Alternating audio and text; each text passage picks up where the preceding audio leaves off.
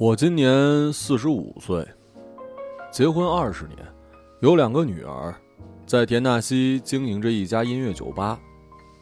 酒吧生意不算差，邻里和朋友呢常来照顾，有时也有游客照着旅行手册找上门，指明要我弹奏某首曲目。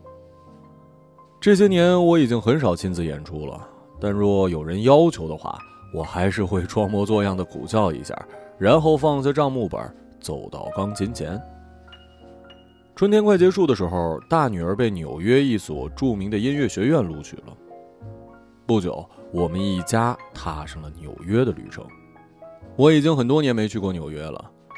的士从郊外的小机场开往曼哈顿，越接近市中心，道路越使我感到熟悉。渐渐的，一股夹杂着亲切、怀旧、感伤。遗憾的复杂情绪在我心中升起。当我还年轻的时候，我以为自己永远不会离开这里。那是在大都会博物馆前的步行道上，我的手指忽然痉挛，博物馆导览册掉在了地上，小女儿跑过来帮我捡起来，轻轻的抚摸我的指头。我低下头，看到小册翻开的页面上印着一幅雷诺阿的美丽少女。一瞬间，我被带回了二十五年前的纽约的那个下雪天。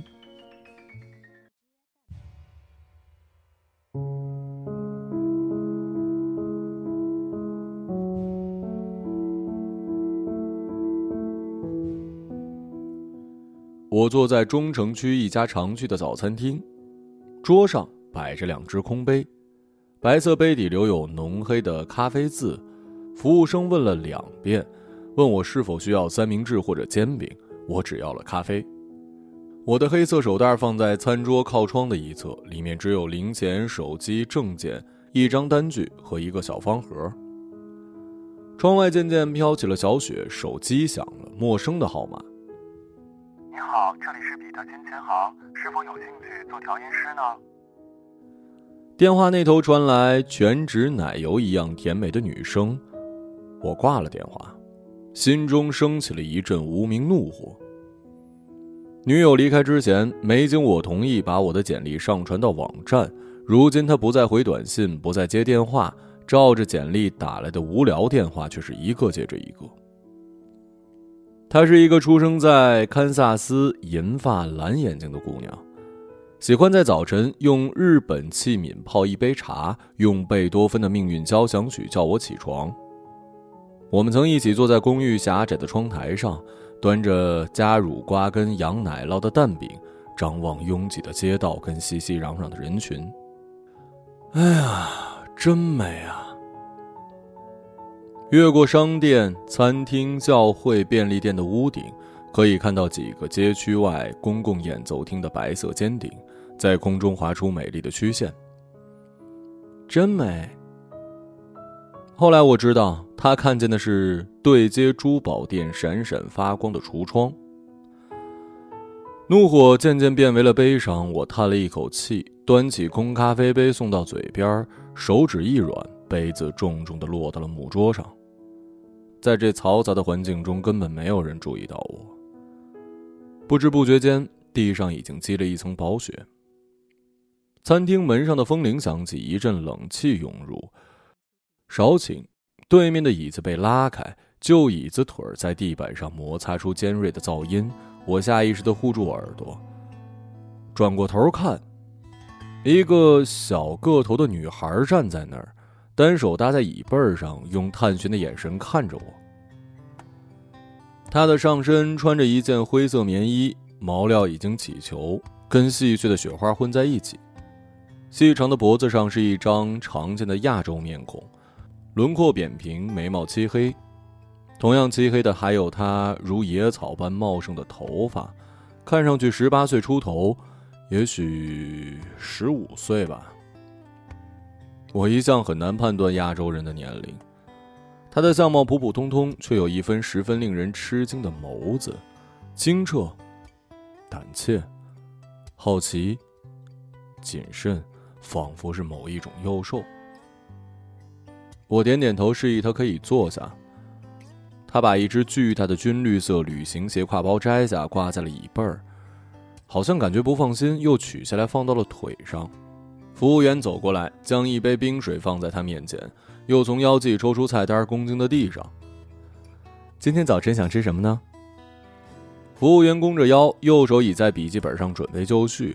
女孩低头看菜单，没回答。需要一些时间做决定吗？服务员又问。女孩抬起头，烂漫一笑，露出大颗洁白的牙齿。她的手指落在了菜单的某处。好的，枫糖酱华夫饼。服务员手飞快的记录着。那么水果配草莓还是蓝莓呢？女孩的喉咙发出一声短促的啊，好像没听明白。服务员重复的时候，女孩紧盯对方的嘴唇，顿了两秒。露出了豁然开朗的神情，然后将双手伸入桌下，拿出一个巴掌大的线圈本跟一支铅笔。我和服务员都愣住了。只见他手握铅笔，在纸页上迅速移动，双眼因专注而眯成一条缝。十秒之后，女孩递出本子，上面画着一只可爱、新鲜，还挂着水珠的草莓。这时，我和服务员才恍然大悟。她是个哑女。服务员走开之后，空气又开始寂静。我又要了一杯咖啡，一边嘬着苦涩的液体，一边看着窗外的毛毛细雪。肚子里空空如也，却一点也不想吃东西。路上走过的人们个个神色肃穆，我怀疑附近是否正在举行葬礼。我的目光又落回了女孩身上，她的脖子冻得很红。棉衣右肩破了个洞，露出白色的填充物，我打了个哆嗦。那时我想到化脓的伤口，于是我又将头转向了窗外。偶然间，我注意到他的吃相。上菜时，他将餐巾恭敬地塞下了衣领，摘下手腕上的皮筋绑好头发，双手合十点了个头，然后拿起刀叉。他吃的那么认真，那么投入。脸上不时露出喜悦而幸福的表情。在行事匆匆的纽约，我太久没见到一心一意安静吃东西的人了。通常我是不会跟陌生人搭话的。你是一个活在自己世界的人。这是女友走的时候对我的评价。但是今天特殊，我决定做一件好事儿。你是？来观光的。我眼神扫过他放在桌面的一本旅行手册，刻意说的很慢，发音清晰。他抬起头，将最后一口食物咽下，向我投来戒备的眼神。我想了想，从手袋里拿出一张带有照片的卡，推到他的面前。我是去年毕业的音乐生，在纽约生活七年了。他看看卡片，看看我的脸，表情松弛了一些，指着旅行手册点了点头。我在这里已经生活七年了。说罢，不知为何有些感伤的扫视了一周玻璃外下雪的街道，后面说的话连我自己都没想到。今天一天，我可以做你的导游和你的翻译。我等着他拒绝我。他明亮的眼睛盯住我，似乎要看到我的灵魂里去。那目光如漫天大雪，冰凉、直接、柔软，使人无处躲藏。然后，他点了点头。我们穿过热闹繁华的第五大道，在无线电城音乐厅转弯，进而走上了宽阔的第七大道。他想去中央公园坐马车。踩滑板的黑人少年像风一样的飘过，在人群中开出一条窄道。他下意识地抓紧了挎包，好奇的眼睛却被吸引了，转身凝视着那逐渐变小的背影，看了好久。你是做什么的？学生吗？他取出一本画册，打开，里面是铅笔速写，从第一页开始画满了美国的街道、人物、自然风光。没有一辆车的加油站，街角的水果铺，眼睛旁边有疤的流浪汉，教堂，沿海公路旁的大海，插满水仙的花店，在墓碑前做祷告的牧师。我不懂美术，那些画在我的眼里洋溢着某种令人愉悦和感动的东西。不仅仅是线条而已，不是那么浅显直白的东西。画面上流淌着语言的河流，充斥着情绪，饱含生命力。雪花落在画页上，很快浸湿了纸张。我连忙伸手去抹，却越擦越滑，这使我感到了抱歉跟沮丧。美好的东西都不长命。他接回画册，轻轻拍我的肩，然后指着他的双眼：“没关系，我都记在眼睛里了。”我透过他的眼睛，似乎读到了这样的一条消息：“已经跟马夫谈好价格，我的手机又响了。如果是陌生号码，就按掉。我默默的想，拿出手机，屏幕上显示的是 Tiffany 的名字。”喂，电话那头是一个陌生的女生。喂，谁啊？我是 Tiffany 啊。对方有些惊讶，随后干笑一声：“怎么了？分手之后删号码，连声音也认不得了？”我也有点惊讶，把手机从耳边拿下来，确确实实是蒂芙尼的号码。记忆中，她的声音明亮温柔，像是法国南部小岛的挤奶女工的声音。在我的想象中，而现在电话那边的声音就像是芝加哥女律师一样的低哑冰冷。什么事儿啊？我的面部按摩仪落你家了。按摩仪？长什么样子啊？我没见过这东西，我也没见过你用啊。所以，保罗，你永远活在自己的世界里。我今晚来拿，你几点方便啊？今晚？今晚恐怕不行吧，过几天吧，过几天你能拿。我今晚一定要用，我不能没有面部按摩仪。Tiffany，对任何人来说，世界上没有非选不可的道，不存在非他不可的东西，这不是你对我讲的话吗？保罗，接受现实吧，你不是天才，你跟布鲁克林贫民窟没念完小学的墨西哥人一样。需要喝水，需要吃饭，需要床跟房租。梦想是喂不，梦想是喂不饱人的。Tiffany，如果没有梦想家，你周末去音乐厅看谁的表演？他们至少有乐团愿意录用。我过几天联系你。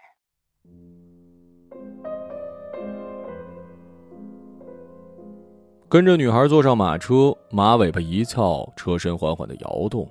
这时我意识到，在这里生活了七年，我一次也没坐过中央公园的马车。我知道中央公园有，知道它是游客热衷的体验项目，但却一次也没有动过自己来做的念头，好像她是别人的老婆一样。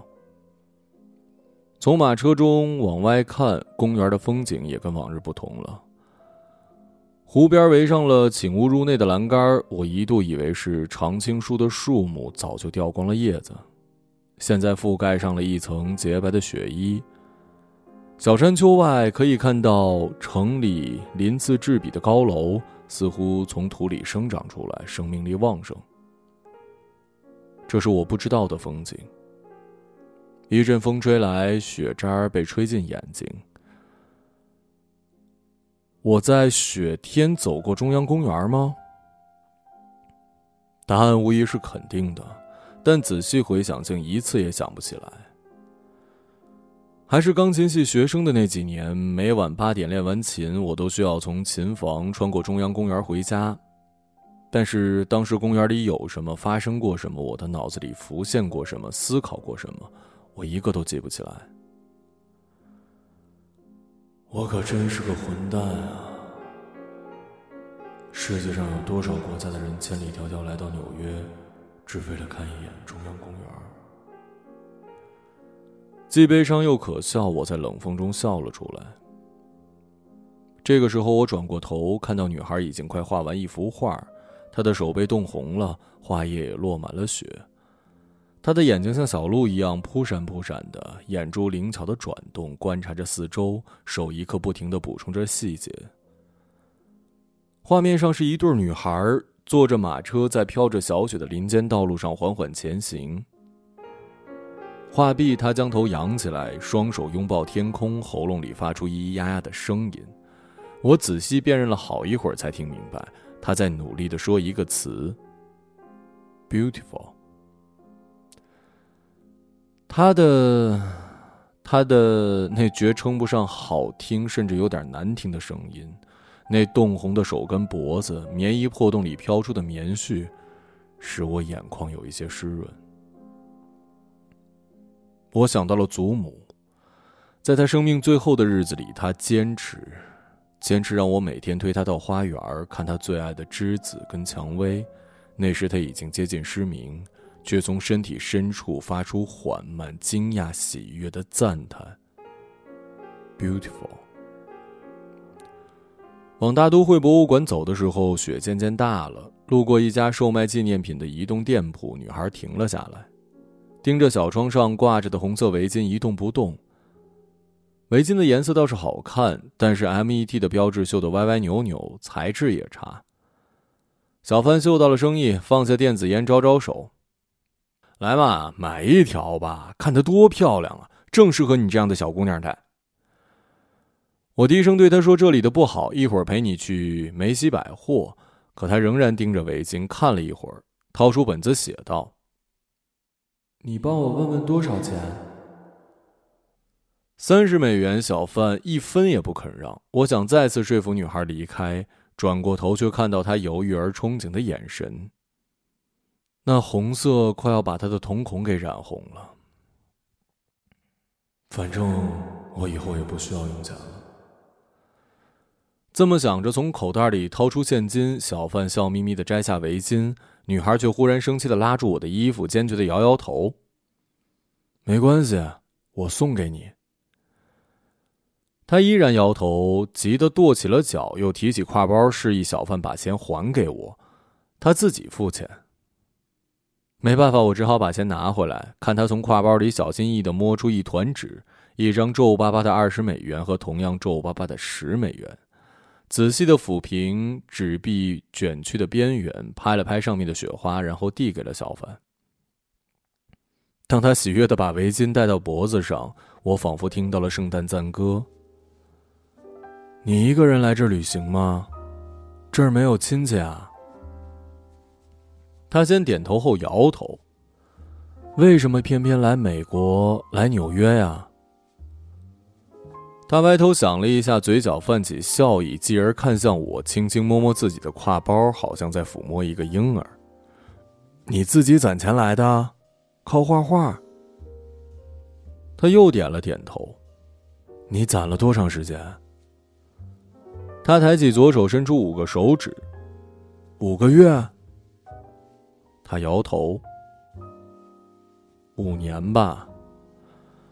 我默默的想着。五年前，我作为天才钢琴少年，以第一名的成绩被顶尖音乐学院录取，夜以继日的练琴，坚定不移的相信所有顶级演奏厅的大门都将为我敞开。曾从我指尖流出的那些美妙旋律，使人惊喜，使人流泪，使人颤抖，使人难眠。黑白键上寄托了我所有的梦想跟野心。五年后的今天，我等到的只是一场大雪。女孩戳戳我的胳膊，在笔记本上面写着：“你是做什么的？”我苦笑，抬起双手，在空中弹奏起琴键。钢琴。嗯。弹了很多年了。嗯。那你一定很喜欢弹琴。喜欢。当然喜欢。不过现在钢琴是令我痛苦的东西。等等，从什么时候开始，它让我痛苦的呢？这些话我没说出来。提起这个话题，我的内心便被巨大的伤感所吞没，身体里那只虫子又开始行动。它爬到我的胃壁、肝脏、肺叶，吸食我的血液，吞噬我的理智，从内部将我吸入无边的黑洞。我摸摸手袋里的方盒，还在，关节又是一阵剧痛。即使下着大雪，大都会博物馆门前依然大排长龙，长队从狭窄的入口起弯弯绕绕，顺着台阶一直延伸到了公路旁。我看了看手表，已经下午一点，五点半闭馆，不知几时才能进入。我建议女孩跳过博物馆，先去其他景点。在工作日的早晨来，不需要排队就能进。女孩摇头，从荷包抽出一张纸片那是今晚十点从纽约到费城的巴士票。她今天就要离开。一定要参观这儿吗？还有帝国大厦、华尔街自由女神像、百老汇、现代艺术博物馆，很多地方可以去。女孩微笑。我跑去附近的摊位买午餐。摊贩问：“热狗要一个还是两个？”我说：“一个。”回头看，举着鲜红围巾的女孩极其显眼，矮矮小小的一只，在人群中坚定期盼地站着。烤架上的香肠忽然飘来了诱人的香味儿，我摸摸肚子，改口说：“两个。”这是我二十四小时内进食的唯一食物。淀粉混合着肉糜滑入胃里，在那里筑起一个温暖的巢，那份温度往我意志的坚冰上凿了一个破口，这是我不想进食的原因。还是小男孩的时候，我常常发脾气，不是哭闹的类型，而是会一个人躲起来，藏到花园篱笆或海棠树后面。晚上，母亲在厨房煮好扁豆汤，烤好牛肉饼。他开始找我，保罗，保罗，一遍遍的叫。很快在老地方找到了我，我不动，他便弯腰把我抱起。他说我再大一点，他就抱不动了。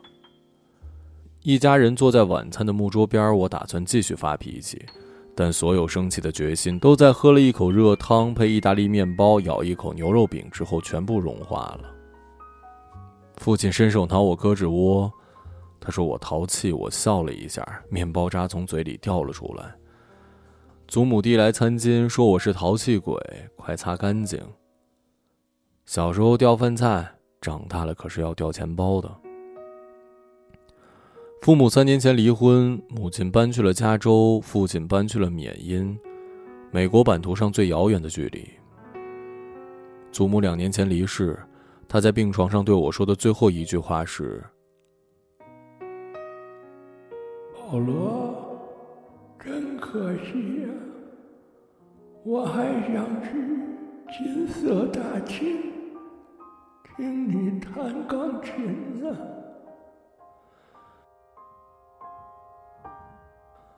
只排了一个小时便入了馆，女孩明显兴奋起来。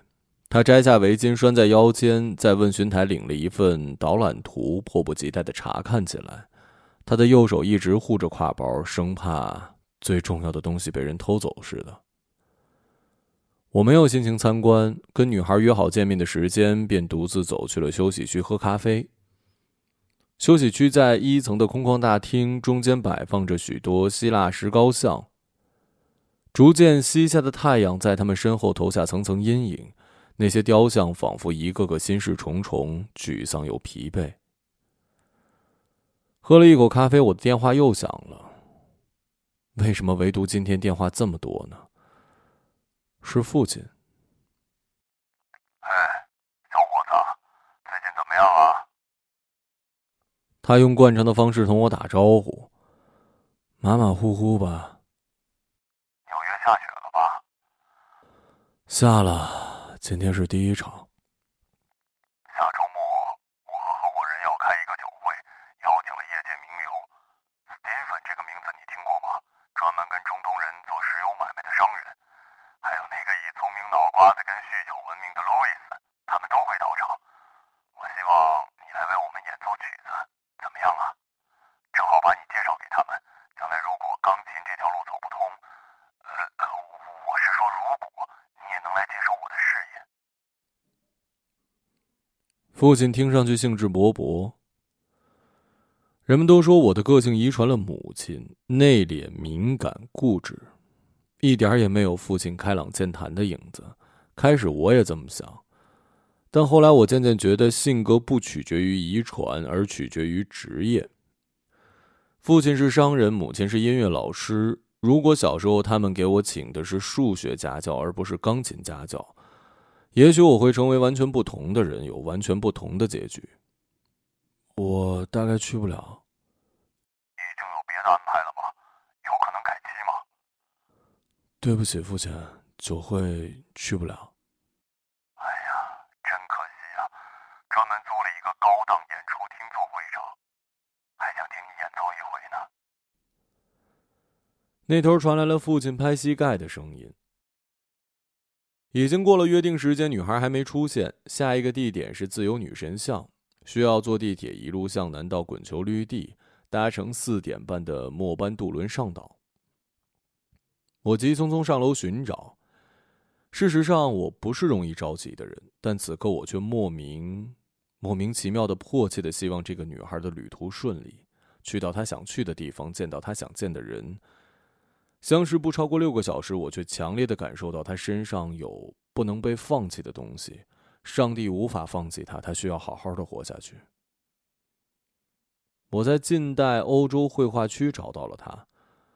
不出所料，有梵高、莫奈、塞尚、高更作品的这个区域是博物馆最受欢迎的。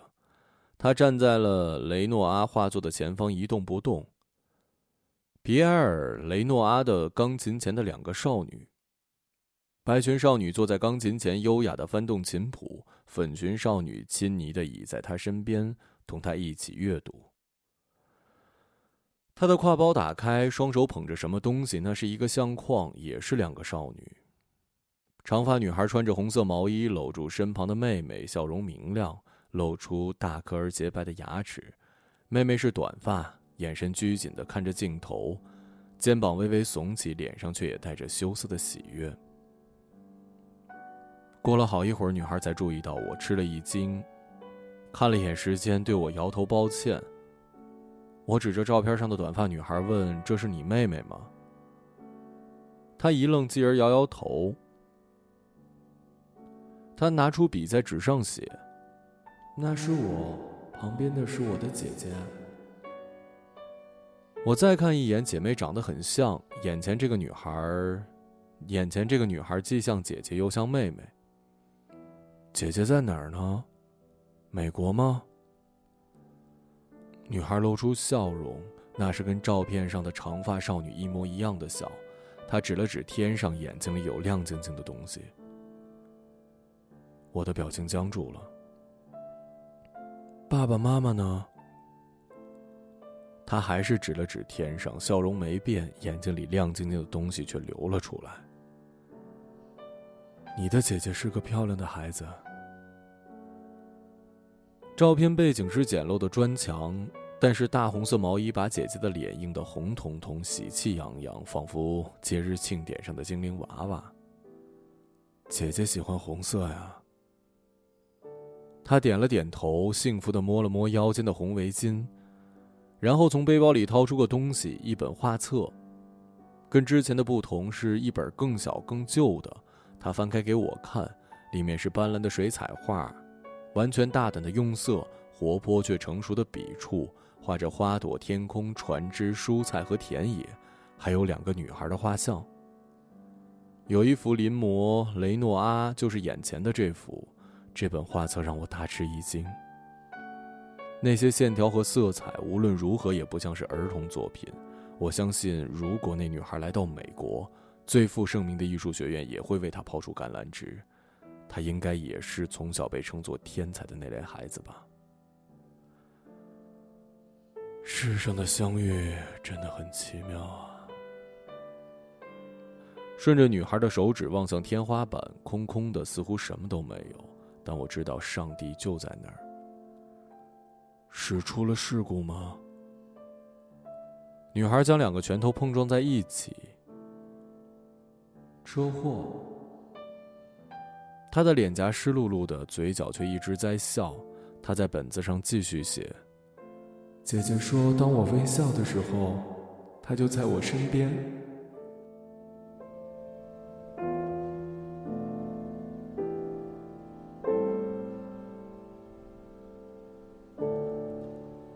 我们没有赶上前往自由岛的最后一艘船。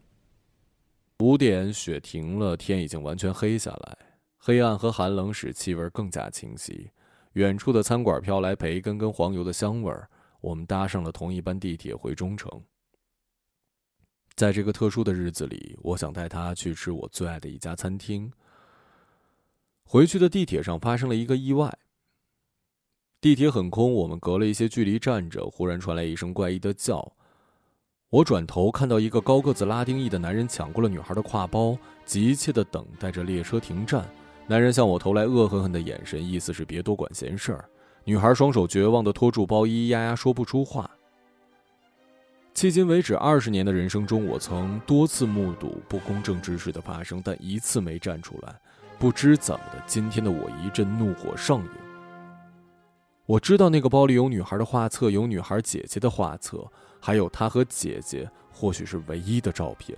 我破天荒的骂了一句脏话，猛地从手袋里掏出方盒，掏出里面的东西。一把冰冷冷、泛着寒光的刀片随即被掐到了男人的脖子上。放开他的包，不然在你脖子上开个洞。关你什么事？去酒吧来两杯威士忌，看场球，轻轻松松度过周六不好吗？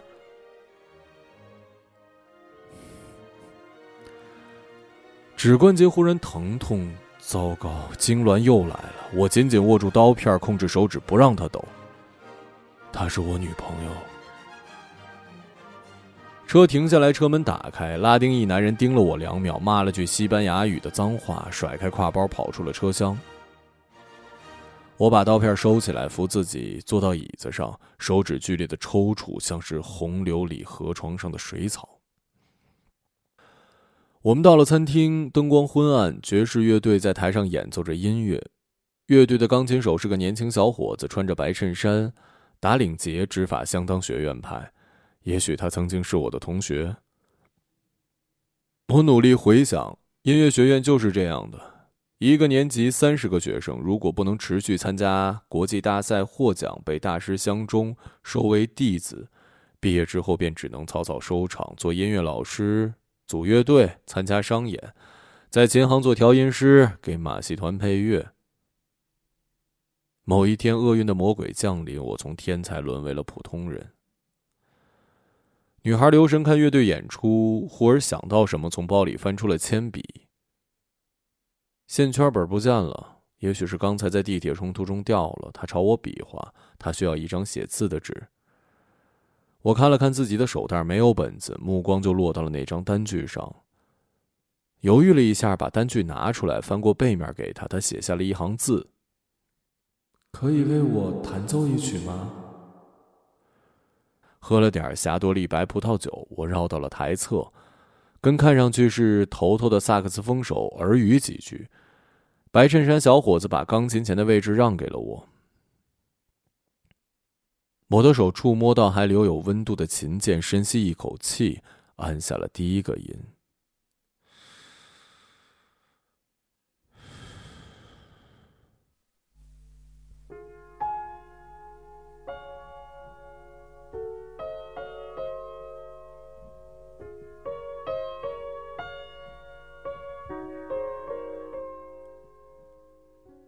也许是我的错觉。餐厅里的空气静止了。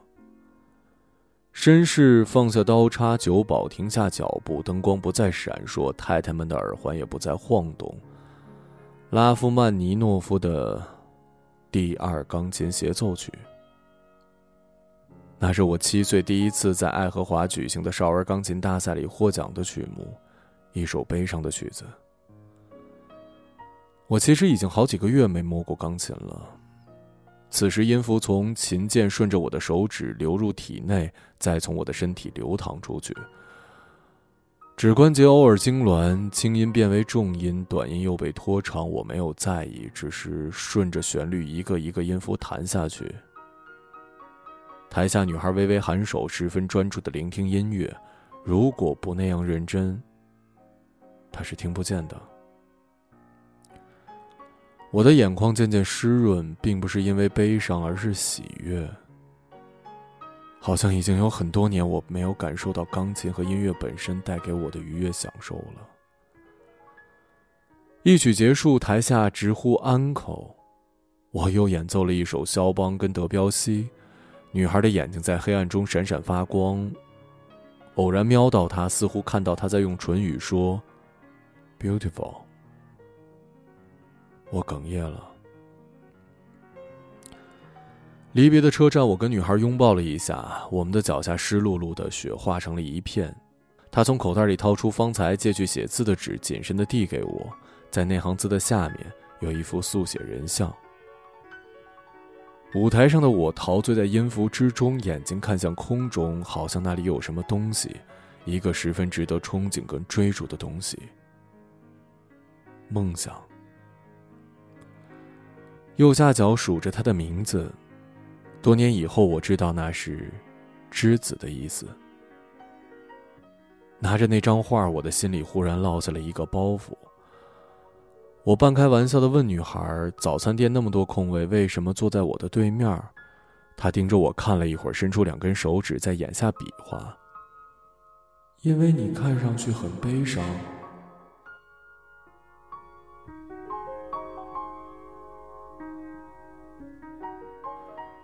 踩着雪水回到公寓，拧开灯管，我的手里一直攥着那幅画，翻过来，这一侧印刷着我的诊疗结果。颈段脊椎受损。昨天医院终于给我下了最后判决：指关节抽搐将会终身伴随我，一个曾经前途无量的钢琴家。浴室的浴缸里放满了水，早上出门前我就拟好了计划：出去看一眼纽约的街道，回家进入浴缸，用刀片结束自己短暂而悲惨的一生。只是天花板上的上帝给我开了个玩笑，也许是祖母送来了一朵栀子。我把浴缸的水放掉，把装着刀片的方盒扔进垃圾桶，然后倒了一杯酒，在窗前的台灯下把纸铺平，对着那幅画看了很久。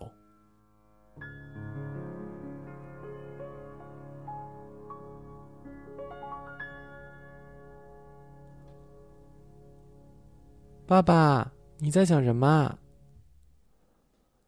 小女儿天真的声音传来：“哦，爸爸想起了一件纽约发生的往事。什么往事啊？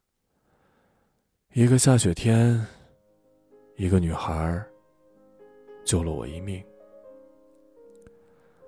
天空十分晴朗，没有起云的征兆，我却好像感到了雪花一片片的飘落下来。”